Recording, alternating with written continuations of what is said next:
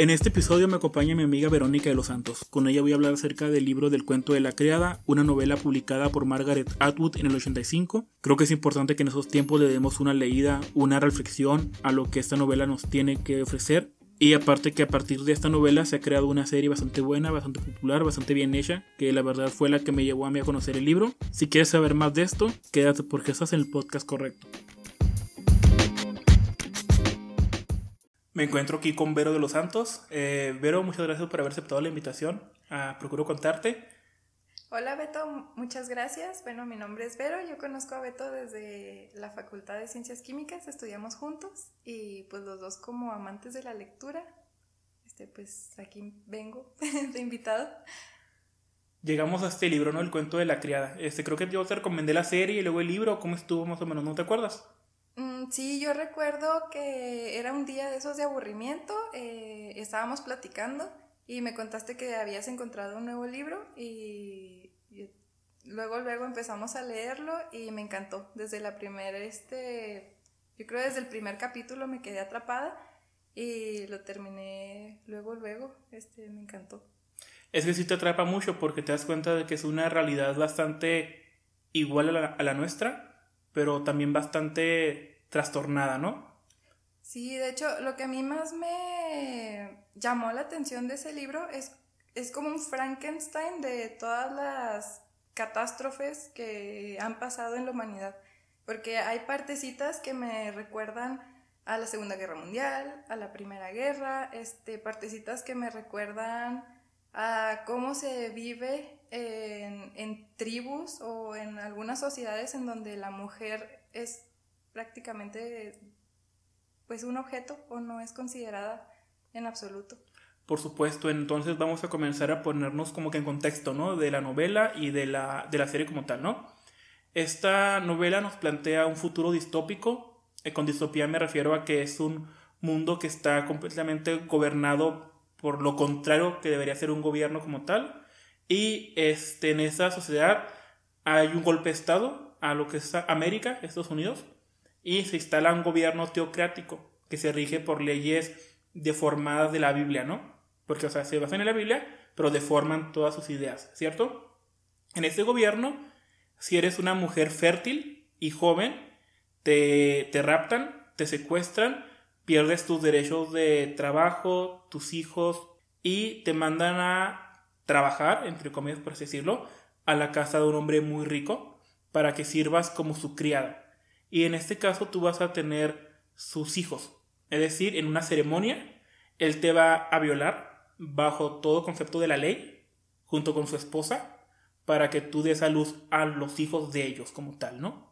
Claro, a mí algo que me llama también mucho la atención de, esta, de ese cuento es la perspectiva eh, con la que uno lo lee, porque es de primera persona. Es decir, todo el tiempo estamos viendo lo que está viendo la protagonista en este caso. A mí me gusta mucho que en el libro desde el comienzo no nos dejan saber el nombre de la persona, porque para mí en lo personal tener un nombre es como decir yo soy, yo estoy, yo soy libre. Y en el momento en el que te quitan tu nombre es quitarte toda validez, es ya no eres nada, tú eres mío. Y de hecho ahí mismo eh, no solo no es que no te den un nuevo nombre, sino que tu nuevo nombre, entre comillas, es el de la persona que ahora te posee. Indica la propiedad. Así eh, es. por ejemplo, eh, la chica de la cual habla la novela ella se llamaba Jun, ¿cierto? Pero ahora, como está con un hombre llamado Fred, se llama The Fred en la versión español y Ofred en la versión en inglés, ¿cierto? Entonces, The Fred u Ofred es como se llama ahora y es como todos responden, ¿no?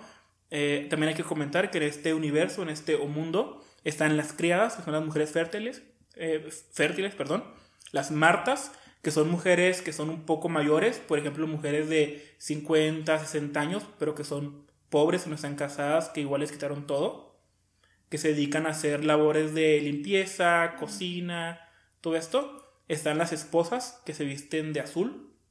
Las esposas son mujeres ricas, esposas de los comandantes. Son ellas quienes reciben a las criadas. Y luego están las hijas o los hijos, que son niños, que básicamente pues son como que los más jóvenes de, de Gilead, que es como se llama este, este país ahora. Eh, hay que comentar que Gilead, al igual que el resto del mundo, bueno, primero América, al igual que el resto del mundo, eh, hubo una baja en la natalidad. Es decir, no nacían niños y por lo tanto se dio este golpe al gobierno para que únicamente hubiera mujeres que se dedicaran a procrear. Claro, algo bien importante eh, que se menciona ahí es el como el terreno en el que se está viviendo eh, ya es un mundo un poco posapocalíptico, en donde ya hay muchas mutaciones genéticas que ya no permiten a la humanidad pues que se desarrolle como normalmente. Entonces hay muchas personas que son estériles y a la vez pues hay muy poco nacimiento de niños y los pocos que nacen pues tienen deformidades. Entonces también se me hace muy importante como resaltar esa perspectiva de que por querer salvar a la humanidad hacen algo demasiado extremo también.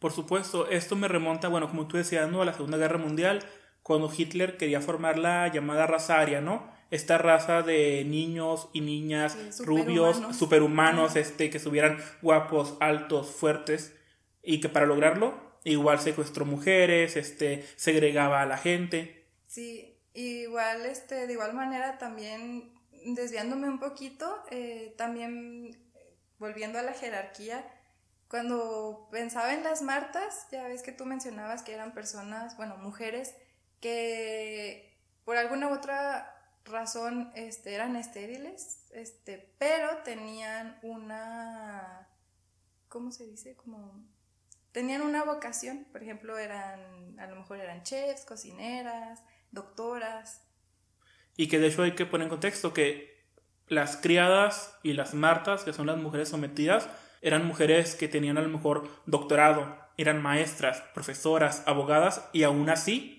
Sí, y qué difícil cuando ya eres una persona que nació libre, que conoce la libertad, que sabe cómo es decir, ay, ahorita vengo, voy a lo mejor a un Oxxo a comprarme unas papitas y de repente ya te ves encerrado en un mundo en donde ya no tienes nada, en donde a lo mejor tenías maestría, eras, este, eh, no sé, eras médico y de repente ya solo puedes servir para tener hijos o para limpiar o para, pues, cosas domésticas que antes se atribuían en específico a la mujer. Entonces como que volver a eso después de tener toda la libertad del mundo debe ser pues como muy difícil. Sí, y ahora que lo mencionas, hay que comentar también cómo comienza todo, ¿no? Todo comienza, eh, por ejemplo, me pongo en tu, en tu lugar, pero tú eres una mujer libre, puedes ir a cualquier parte, un día de repente vas a sacar dinero al cajero y no puedes. Vas al banco y te dicen que ya no puedes porque tu cuenta ha sido cancelada vas al trabajo y no puedes entrar porque te dicen que ya no van a trabajar mujeres.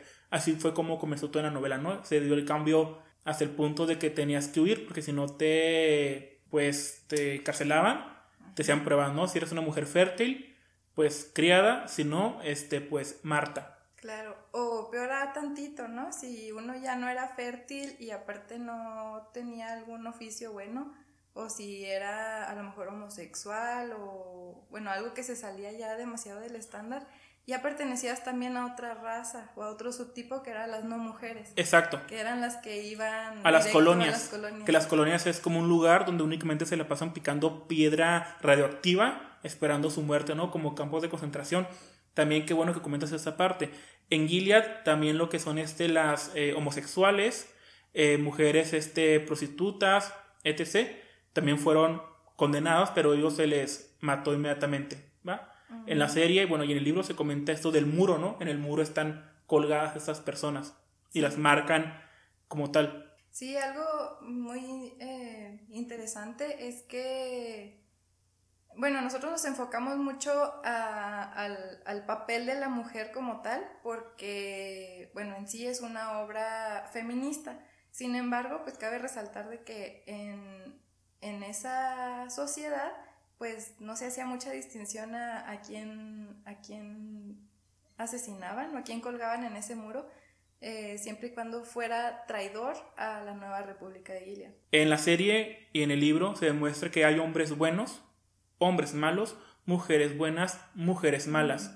a pesar de que te a entender de que las mujeres, de alguna forma, las mujeres malas, como por ejemplo la tía, una tía, que más adelante diremos lo que es una tía, más bien están ahí porque quieren escapar de ello, quieren más bien como que acoplarse al sistema para que el sistema no las rompa.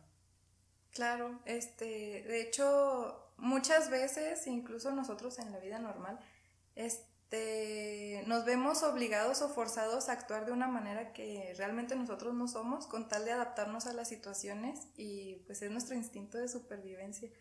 Por supuesto, eh, llegas a un trabajo que es un trabajo tóxico y te vuelves tóxico tú para soportar toda la presión, porque si no, pues no trabajas, este, no hay dinero, entonces a veces es tu única alternativa. Sí, y también pues es difícil permanecer fiel a veces a lo que es uno mismo cuando las circunstancias son más grandes que uno. Entonces, de repente sí entiendo a cómo actuaban las tías, eh, para poner en contexto, em, pues eran mujeres que adiestraban a, a, las, criadas, a las futuras criadas, ¿no? En el centro rojo. El centro rojo es, era como esta escuela para criadas, donde les decían la posición en las, en las cuales iban a estar, eh, cómo iban a vestir, qué iban a hacer, ¿no? Entonces las criadas eran como que las maestras, pero sin embargo tienen como que un rango muy, muy alto, ¿no? Te deben entender, de, bueno, te entender que en Gilead las tías tienen el grado más alto con respecto a las mujeres. Sí, y bueno, esto es eh, en lo que es el cuento de la criada. Después hay una secuela que es este, los testamentos, y ahí yo creo que nos da un poco más de contexto de, cómo se empieza a formar una, eh, perdón, una tía y, eso mismo, ¿no? De qué las forzó a, decir, bueno, está bien, así lo voy a hacer. Y me imagino lo difícil que pudo ser para las criadas eh, empezar en ese régimen y decir, cielos, este, cada mes voy a tener que hacer un ritual en el que prácticamente me van a violar y pues es lo que debo hacer. Pero con el tiempo, cuando ya las criadas pues no sean personas capturadas, sino personas que ya por convicción lo hicieron o porque crecieron ya en esa república y dijeron, bueno, de aquí es lo normal. Es lo normal. Entonces ya ni siquiera lo van a sentir como una violación. Y es lo que yo veo también eh, en, en, la vida. Claro, o sea, no porque algo sea legal, está bien. Hace muchos años vi un post, un post en Facebook que decía, el holocausto y todo lo que le pasó a los judíos fue algo legal y no estaba bien.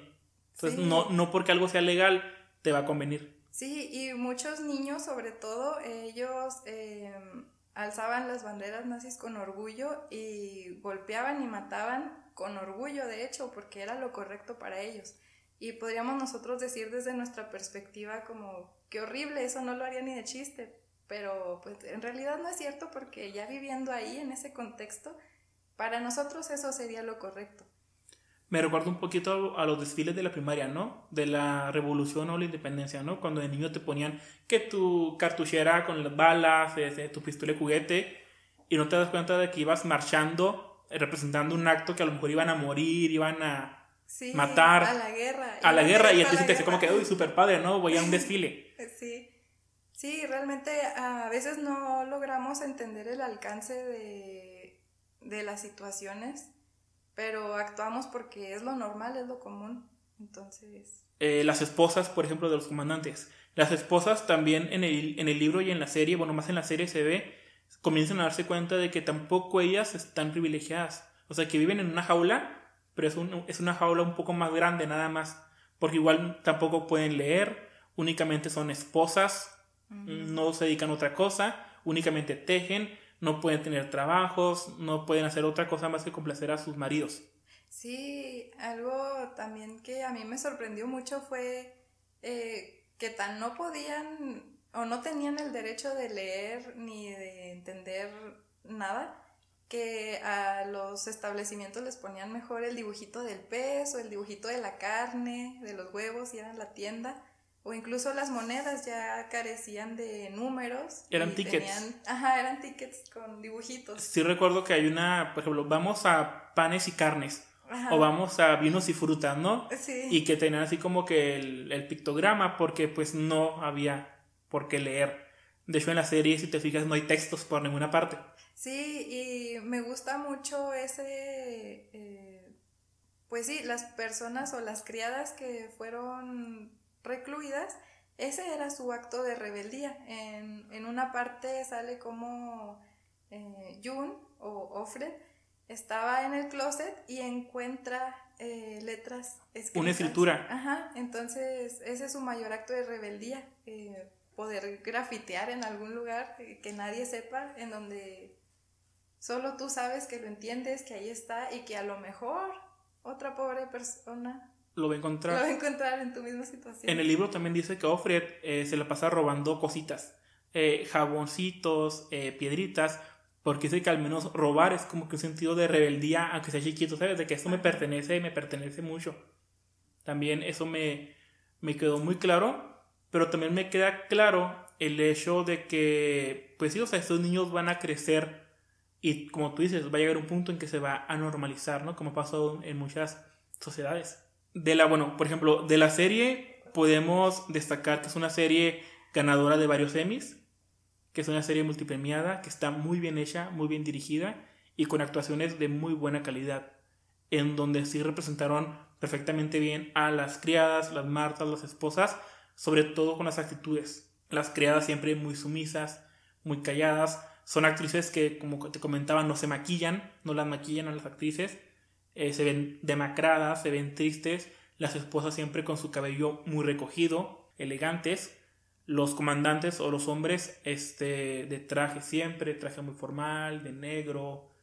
También este, se ven, eh, ¿cómo te diré?, varoniles. Sí, bueno, yo no sé, eh, a mí como mujer me dio un poquito de miedo leer el libro. Cuando leí el libro eh, lo sentí como algo que sí era factible. Entonces me dio un poquito de miedo. Cuando vi la serie sentí otra vez que era factible que sucediera y me dio un poquito de miedo. Sí tiene sus diferencias, pero a la vez creo que lo esencial sí se quedó. Claro, y también es como, como comentamos ahorita, de que cambió una ley y pasó todo eso. O sea, estamos a expensas de que las leyes cambien y lo que no queremos se haga legal. Entonces, ese, para ti como mujer, ¿qué representa el cuento de la criada? ¿Qué representa la historia como tal? Bueno, eh, ya yéndonos al contexto eh, histórico, eh, se sabe que Margaret, que fue la escritora, ella estaba viviendo en un momento, bueno, ella es, este, ¿cómo se dice? Activista. Entonces, ella estaba viviendo en esa época en Alemania, justo cuando se estaba tirando el muro de Berlín. Entonces, eh, yo siento que es representativo. Toda la historia, eh, pues sí, representa fragmentos de nuestra propia historia de la humanidad y de cómo sí se han vivido ciertas cosas y cómo si no tenemos cuidado podemos tergiversar las leyes, eh, tanto escritas por los estados como escritas por las diferentes religiones. Entonces, una persona muy lista puede decir, wow, veo que la gente lee la Biblia, pues voy a usar la Biblia y voy a cambiar el contexto a mi favor. Y así es como se apodera de, pues, de las personas en general, este, los hace hacer cosas en nombre de, mm, del Estado, en nombre de, de Dios, por ejemplo, y se aprovechan de, pues, de esas ganas de la gente o de la fe de la gente. Lo que me pasó a mí mientras leía el libro era que lo leía y como hombre decía, esas mujeres podrían ser mi madre, mis amigas, mis primas, mis compañeros de trabajo y les están arrebatando todo. Y también este como hombre en la serie, si, eh, si no eres un hombre muy poderoso, te tocan los cargos más bajos o te toca ir a la guerra, entonces tampoco como hombre estás protegido. Claro, sí, yo como mujer, eh, por ejemplo, soy una mujer que, no quiere tener hijos, que no se quiere casar, entonces yo desde ahí yo creo que ya estaría... Em, Como incluida en la historia, ¿no? De este, este libro.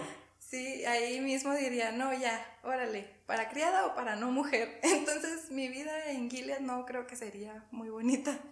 Que es como pasaba mucho con, pues, con mucha gente, ¿no? Que por ejemplo estás en, tu, en este mundo real en el que vivimos, te sales un poquito del esquema y te, te, vuelves un foco rojo para, para, el mundo. Sí, de hecho, sin estar en Gilead, estando aquí en México, eh, estamos a veces hablando, a lo mejor con familia, con amigos, con compañeros de trabajo, y si de repente se te ocurre por ahí decir, no, yo no quiero hijos. Ah, a pesar de que estamos en ese siglo, a pesar, de todo. eh, sí llegan a juzgarte como, no, vas a cambiar luego de opinión, o cómo puede ser eso, o sí, entonces Realmente por eso yo creo que lo vi como algo tan factible y por eso me asusté, porque si yo a veces me dormía y me quedaba pensando y dando vueltas, igual que cuando leía libros de la Segunda Guerra Mundial, que te invade el miedo y te pones en los zapatos de esas personas.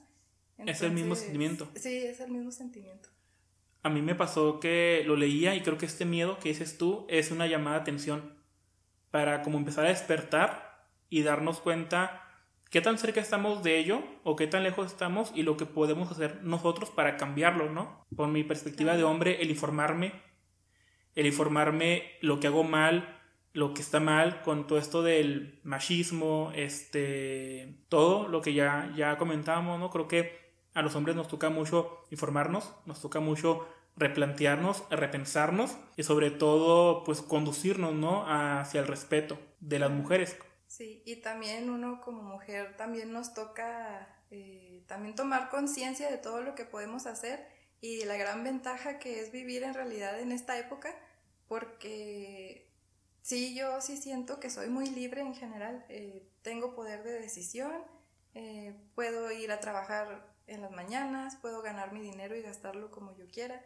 Entonces, eso también es padre. O igual las mujeres que decidieron tener hijos y saber que ellos lo tienen porque ellos quisieron, no porque alguien les dijo debes tenerlo. Eso también es muy padre. Entonces estamos viendo las ventajas ¿no? de nuestro mundo y lo que no queremos que nos arrebaten y creo que eso es lo importante de ver la serie o de leer el libro que este mundo que tenemos lo que hemos construido o lo muy poco que tenemos hay que cuidarlo para que no nos lo arrebaten porque como decías tú es tu libertad en el libro, bueno, en el cómic, porque es un cómic, es una novela gráfica de B de Venganza, comentan que tu dignidad es como un centímetro que tienes que proteger con todo porque es lo único que tienes. El decir, tengo un nombre, soy una persona, nací en tal lugar, me dedico a tal, todo eso te construye y es lo que tienes que proteger de una forma más férrea porque sí, bueno, como dices tú, te quitan tu nombre y a pesar de que sea algo, bueno, puede ser algo que suena muy básico, te quitan todo sí, te quitan lo que eres y tu potencial a lo que quieres ser también.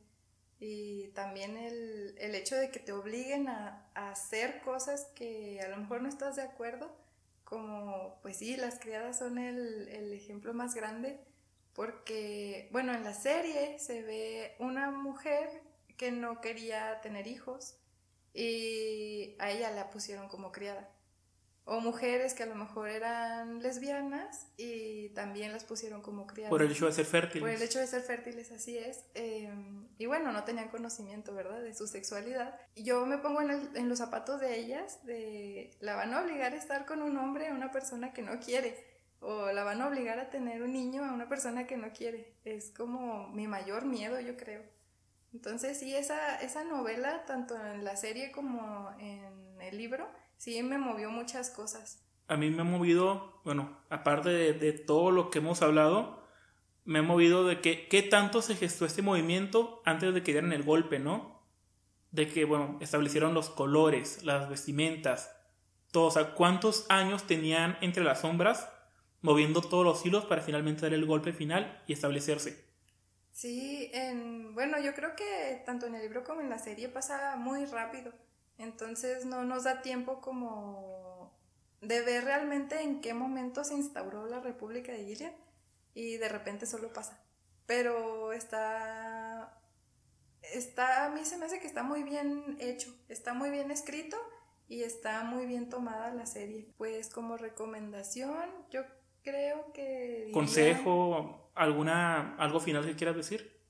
Bueno, primero yo eh, recomendaría mucho que leyeran el libro para todos los que les gusta leer y si después tienen tiempo también de leer este Los Testamentos porque sí es una obra muy buena, muy completa Eh, sí, yo creo que es de, es de culto ya. Eh, y también, si se puede ver la serie, mejor. Y un consejo, pues que disfruten mucho la libertad que tienen y que la usen responsablemente, que esa es la parte más difícil.